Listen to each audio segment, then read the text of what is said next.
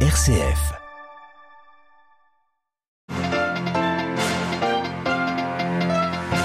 Jour d'après en Turquie, le président sortant et son principal opposant veulent croire en la victoire. Nous serons à Istanbul dès le début de ce journal.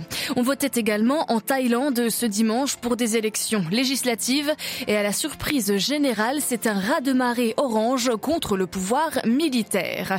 Un mois de guerre civile au Soudan, le pays s'enfonce chaque jour plus dans la crise politique et humanitaire alors qu'aucune perspective de paix ne semble apparaître. Et enfin, un nouveau président, un Caritas internationaliste, Monseigneur Isao Kikuchi, l'archevêque de Tokyo. Il a été élu samedi soir. Interview en fin de journal. Radio Vatican, le journal, Marine Henriot.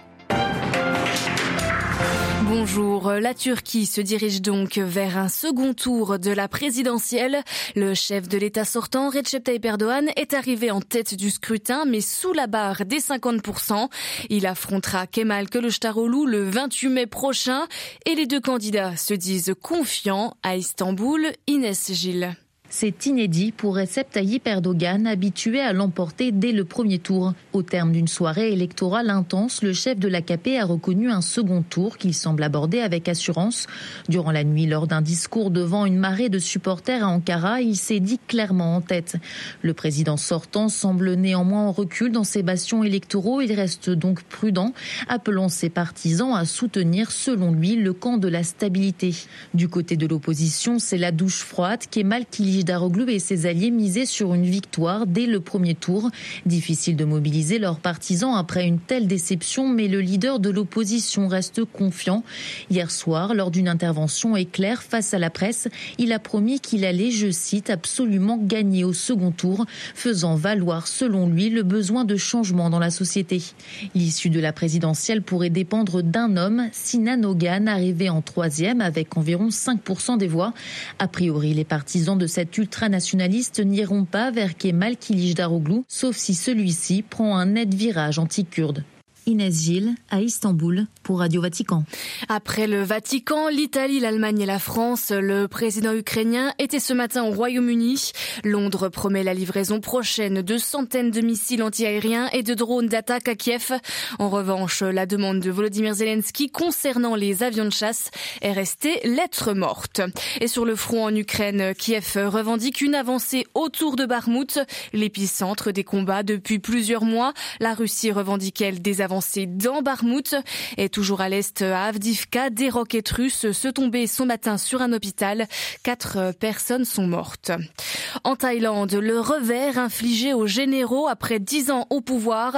Les premiers résultats des élections législatives d'hier donnent l'opposition largement gagnante face au parti conservateur et pro-militaire.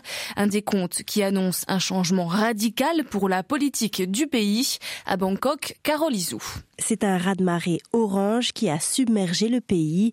Le parti de la jeunesse, le Move Forward, arrive en tête et remporte le plus de sièges au Parlement, dont la totalité des sièges de Bangkok. Une victoire qui a pris tout le monde par surprise.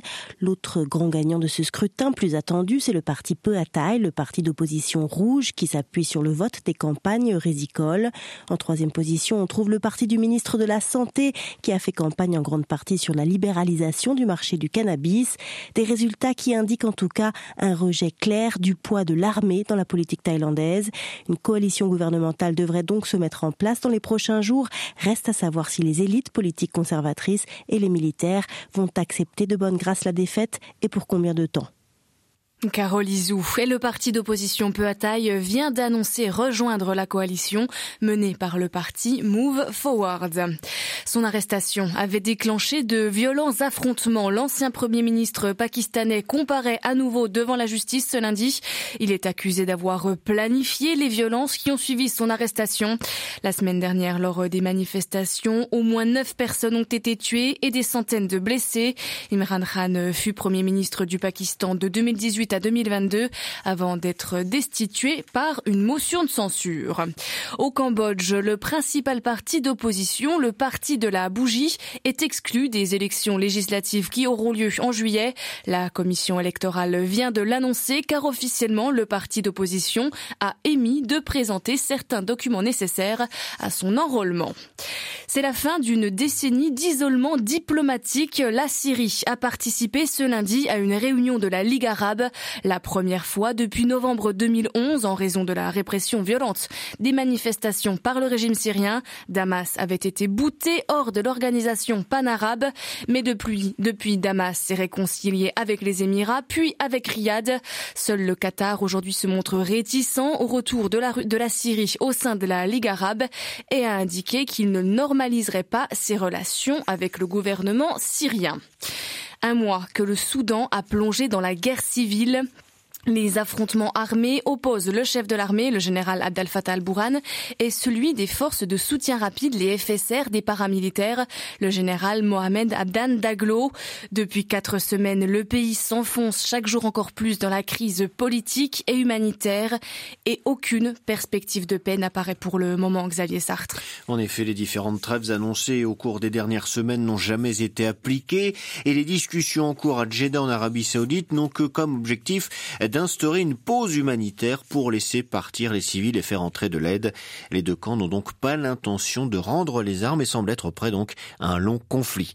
Les combats pour l'instant ont causé la mort de 750 personnes selon un bilan très provisoire et sans doute partiel, mais les bombardements aériens et à l'arme lourde provoquent surtout une catastrophe humanitaire, particulièrement à Khartoum, la capitale.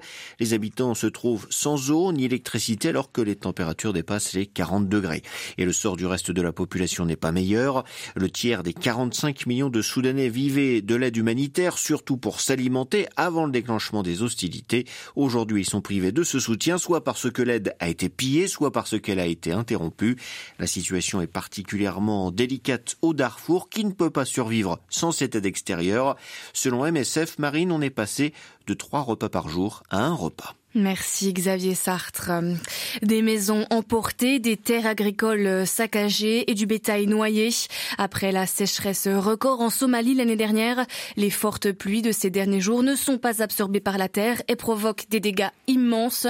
Selon un bilan provisoire, 22 personnes sont mortes et près d'un demi-million de personnes sont affectées par euh, ces inondations soudaines dans un pays où la moitié de la population a déjà besoin d'aide pour manger à sa faim. Samedi soir, l'archevêque de Tokyo a été élu président de Caritas Internationaliste. Monseigneur Isao Kikusho connaît bien le travail de l'organisation qui tient actuellement son assemblée générale. Il a lui-même été volontaire pour Caritas Japon. Il a ainsi été envoyé en 1995 dans des camps de réfugiés et de déplacés situés dans alors le Zaïre, l'actuelle RDC, République démocratique du Congo. Et cette expérience dans les camps l'a marqué comme il nous le confie au micro de Radio Vatican. J'y ai rencontré un certain nombre de réfugiés. Bien sûr, tout manquait. Il n'y avait pas de nourriture, pas de vêtements, pas d'abri, et les gens avaient besoin de tout. La deuxième fois que je suis allé dans le camp, j'ai rencontré certains dirigeants et je leur ai demandé ce dont ils avaient besoin. Je m'attendais à ce que le chef me dise nous avons besoin de nourriture, nous avons besoin d'éducation, nous avons besoin de médicaments, nous avons besoin d'un abri ou quelque chose comme ça. En d'autres termes, une longue liste de leurs besoins. Mais au lieu de cela, il m'a dit Père, vous venez du Japon, quand vous retournerez au Japon, dites-leur que nous sommes toujours là. On nous a tous oubliés. Cela m'a vraiment choqué. Voilà donc la véritable mission de Caritas, aider les gens à savoir qu'ils ne sont pas oubliés. Nous voulons être à leur côté, bien sûr. Nous fournissons une assistance professionnelle, mais en même temps, nous voulons leur dire que nous sommes toujours avec eux. Nous travaillons toujours avec eux, nous nous souvenons toujours d'eux. Personne ne sera exclu, personne ne sera oublié. Hmm, voilà, monseigneur Isao Kikusho, le nouveau président de Caritas Internationalis, élu samedi soir. Attend désormais euh, ce soir l'élection du nouveau secrétaire général. Ces propos ont été recueillis par Devin Watkins de la rédaction anglophone de Radio Vatican. Et évidemment, toutes ces informations sont à retrouver sur notre site internet. Je vous rappelle l'adresse www.vaticannews.va.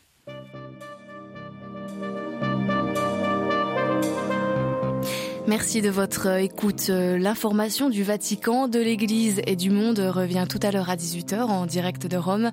En attendant, je vous souhaite à toutes et à tous une très bonne après-midi.